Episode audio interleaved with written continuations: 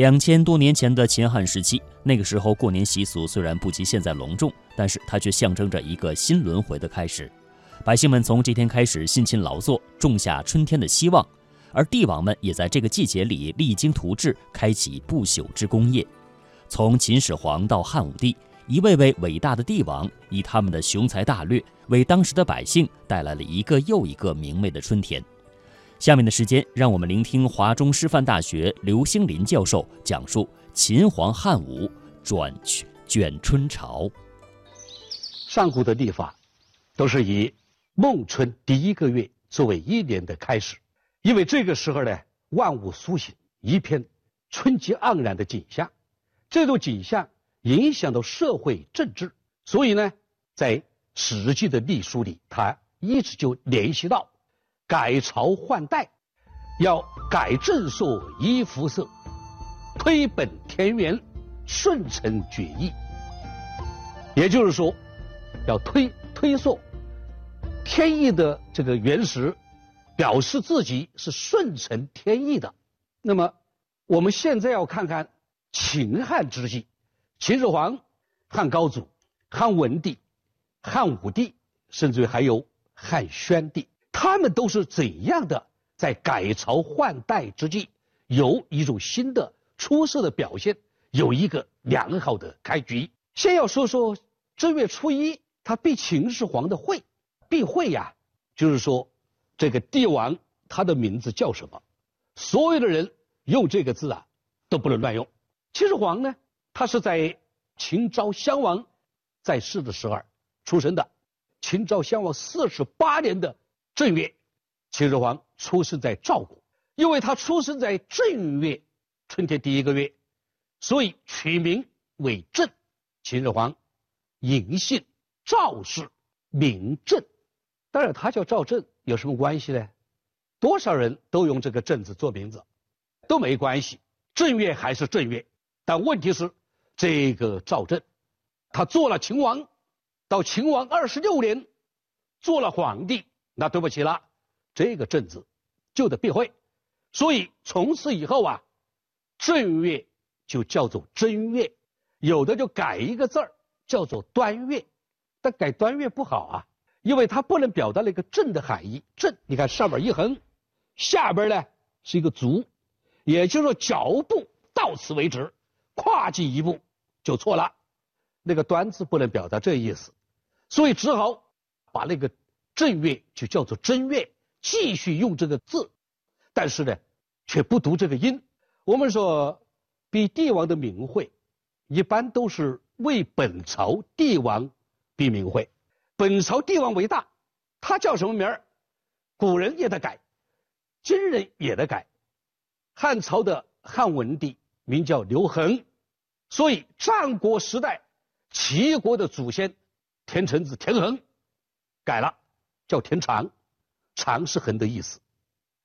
汉文帝的儿子汉景帝叫刘启，启发的启，古人不能用这个字了。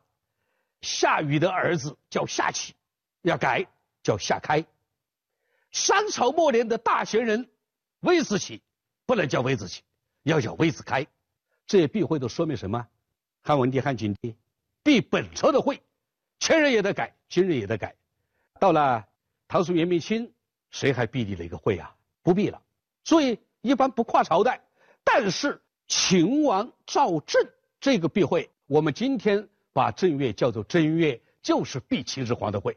这个避秦始皇的讳，避得贯穿古今，说明什么？说明人们对秦始皇有一份特别的尊重。为什么要有这一份特别的尊重呢？对秦始皇有，对其他人没有呢？这是因为秦始皇有这样几大功劳。第一，就是秦始皇终止战乱，实现统一。由于西周分封制，据说分封呢四百多个诸侯，《春秋》《左传》里面记载的就有一百七十多个。这个分封就带来了大分裂、大动荡、大改组。这就从东周开始，一直到公元前二百二十一年，秦始皇统一天下。这中间是五百五十年的大分裂，这是中国。历史上一个时间最长的分裂历史。后来的五胡十六国、五代十国分裂的时间越来越短，说明什么呀？说明这个大一统啊，影响深远，它结束了最长的这个分裂，统一了中国。这个目标和孔子是一致的。孔子讲大一统，是要求统一。秦始皇实行了这个大一统，只有他才能够实行。这个功劳是中华民族第一功。第二，秦始皇采取多种措施来维护统一。这措施包括车同轨、书同文、统一度量衡，这都统一啊。说文字要做到统一不容易的呀，车同轨还容易一点，那文字统一很难的。呃，度量衡的统一，而且把全国的兵器都集中起来，集中到咸阳，把它毁了以后啊，铸造成十二个金属人，目的是什么？目的是为了今后不再有战争。所以为了维护统一。他又把诸侯各国之间的长城都给拆毁了，然后呢，北逐长城，这当然死了很多人，花了很多力、人力、物力、财力修了这个长城。那这个长城呢，它有一个重要的标志，它表明中华民族从古以来就是以防御为主。现在的世界上各国的领导人，呃，一到中国总要看看长城。那么长城会告诉。这些各国的领导人，呃，中国是这样一个国家，咱们从来都是防御，我们的防御是在自己家门口的防御，所以这些对巩固国防起到了很大的作用。贾谊的《国情论》里面就说了，说到筑长城而守藩篱，却修路七百余里，胡人不敢南下而牧马，士不敢弯弓而抱怨。那个时候秦国就是世界上最强的国家，在秦汉之际啊，流行着阴阳五行说，也就是五德终始说。这本来是阴阳家的一种学术，认为自然界是由金、木、水、火、土五种元素构成的。那么五种元素，它们的特性相生相克，这样就影响到历史上的改朝换代，每一个朝代。就具有五行中的某一种特征，那个特征叫做德，那就是金德、木德、火德、水德、土德，五德也是相生相克的。这么样子一推算，秦始皇认为啊，自己的政权大秦帝国是属于水德的特征，就水德的颜色上黑色。那么既然是水德，啊，黄河这叫母亲河，改名了叫德水。表示了我秦朝，我大秦帝国是以德开始的，这个德又是什么样的德呢？它实行的是严刑峻法的统治，那就是说法律是判断准绳，没有什么贵贱，没有什么亲疏，一切由法来判断。严刑峻法确实带来了整个大秦帝国的一个春天。你想五百五十年这么长的历史。一直都是战争，在这样的一个社会里，人们怎么过日子？那其实水深火热四个字能够概括的。但是秦始皇结束了它，这非常了不起。所以是一个阳光明媚的春天，但是严刑峻法，要把人们管的呀老老实实，不能乱说乱动。这样别说实行久，就是十几年，人们也受不了了。大家都认为。天下苦尽久矣，所以这是秦始皇的春天，大秦帝国的春天。它不是老百姓的春天，不是社会的春天，必须有所改变。怎么改变？那就是秦末农民起义，在公元前二百零六年的十月，因为秦朝汉朝十月就是一年的开端，以十月为岁首，是颛顼历。这一年十月，沛公刘邦。率军进入武关，接受秦王子婴的投降。进入咸阳之后，刘邦自己啊，觉得自己的任务重大呀，所以就和豪杰富老、所有老百姓的代表，大家和他这样商议商议，然后宣布约法三章，只有一句话：三章，杀人者死，伤人即到抵罪。就说这两句话里面包括了三章，杀人的一定要。抵命，这个伤人的，还有盗窃的，叫判罪，这多简单了！在秦朝那么苛刻的法律之下，得到这么一位起义领袖宣布了约法三章，这是不是一个新的春天呢？显然，春天还没有来，这是十月，还有十一月、十二月，再才是正月。但是，一个政治上的春天，祥和的春天，已经普照着关中。经过五年的楚汉之争，在公元前二百零二年的正月，这个时候还叫了正月，诸侯们、将相们共同拥戴刘邦登基。有个日本学者叫做斋藤正谦，他说：“读高祖本纪，见宽仁之气动于纸上；读项羽本纪呢，见阴恶刺杀。读两个两个本纪啊，那感觉就不一样。”说读一部《史记》，如直接当事人，好像听见他们的声音，看见他们的相貌一样。刘邦是一个真正的农民，而他的周围呢，又是一群下层社会的精英，杀狗的、织席子的、打扫鞋的，所以他们走到哪里，你要想他们去伤害民众、去抢劫，这个不大可能，因为他们就是老百姓。所以这支队伍走到哪里呀，基本上可以说是。秋毫不犯，但是相比之下呢，那个项羽就不同了。说起来也是楚国贵族，是楚国一个将领的后代，但是在这个起义中间，他既不代表农民，他也不代表贵族，他代表谁？代表他自己，烧杀抢掠，什么都干。其实，在用人方面，刘邦能够慧眼识人，用人治人。在重用一个人的时候，他能够制服你，使你呀心悦诚服，能够做到这个样子，那项羽呢是万万做不到。所以在得到天下之后，刘邦曾经问群臣：“大家谈谈，我为什么战胜项羽？”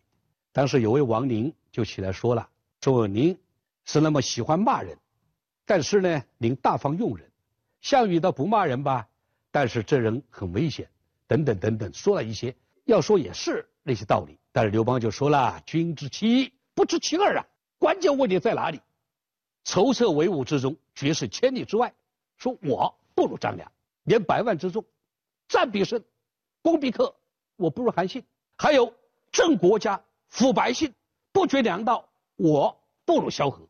三个人杰，我不如他们，但是我能用他们。项羽呢？有没有人才？有，有一范增而不能用。”此系为我所擒也。有那么个范增那，可是个人才呀，但是他不是不信用啊。所以刘邦说啊，这就是我战胜项羽的原因。我能用人，他不能用。所以项羽是不学无术，而刘邦呢是不学而有术。他讨嫌儒家，他也不相信哪一个其他的家，他是不学而有术。那么这一点被他的后人吸取之后，被他的臣下。就应用到另外的一种政治，这种政治啊，就是崇尚黄老道家的无为而治。那么我们要说说汉文帝了。汉文帝刘恒是汉高祖的中子中间的儿子，在汉高祖儿子里排行第四。在刘邦亲自御驾亲征去灭了造反的陈豨之后，取得了代地，把代国拿过来，然后就封了刘恒做代王。刘恒做代王啊，正好。又是一个春天，这个春天是汉文帝刘恒的春天，因为今后八年的那是吕太后执政，这个朝廷里是白色恐怖，但是呢，汉文帝却安然无恙，因为他远离了朝廷的纷争，在那里读老子书，读道家书，学无为而治，当然他心里始终关心着朝廷，从来就没有流露出。自己有什么心思想继承大统？刘氏宗族联合起来，最终平息了吕党之乱，然后大家考虑，我们再立皇帝，要立谁？这个代王据说呢，行孝道，讲无为，读了很多书，这个人最合适，因此大家选定了刘恒做皇帝，把他引到京城。汉文帝在世啊，实行的是黄老无为而治，这是有前提的，一是因为。汉初的大功臣张良、陈平、萧何、曹参，一个个都是黄老道家之徒，他们最赞赏的就是无为而治。再者，汉文帝的夫人窦皇后，她是一个道家的忠实信徒，以至于在汉文帝去世以后，他的儿子汉景帝做皇帝，孙子汉武帝做皇帝，窦老太太一天不死，黄老道家思想一天不能改变，什么罢黜百家，独尊儒术，行不通。这一篇《史记》里面汉文帝本纪可以说是《史记》中十二篇本纪中唯一的一篇皇帝的楷模。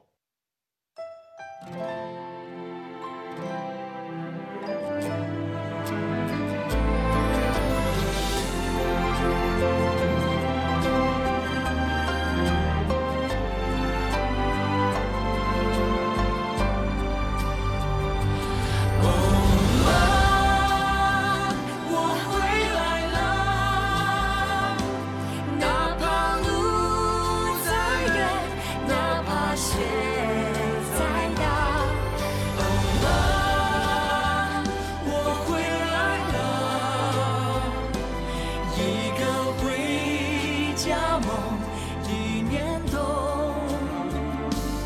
何下，肩上的行李来不及放下，身上还披着厚厚的雪花，熟悉的家门前，心里像个傻。脱口而出一句